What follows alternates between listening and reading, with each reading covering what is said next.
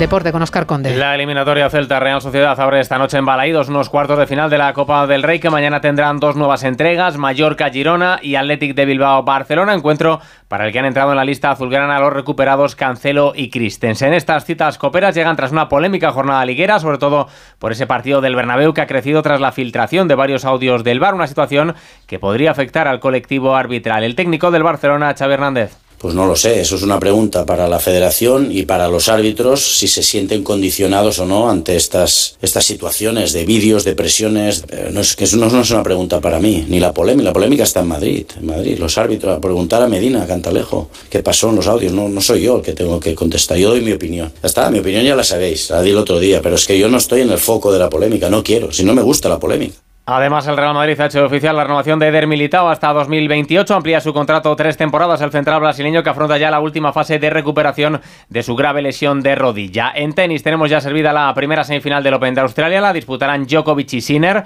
tras superar hoy a Fritz y Rublev respectivamente. Y en baloncesto, el Girón ha destituido y a su hasta ahora entrenador Salva Camps después de acumular siete derrotas consecutivas en la Liga CB. Actualizamos toda la información en una hora, a las 5, las 4 en Canarias. Este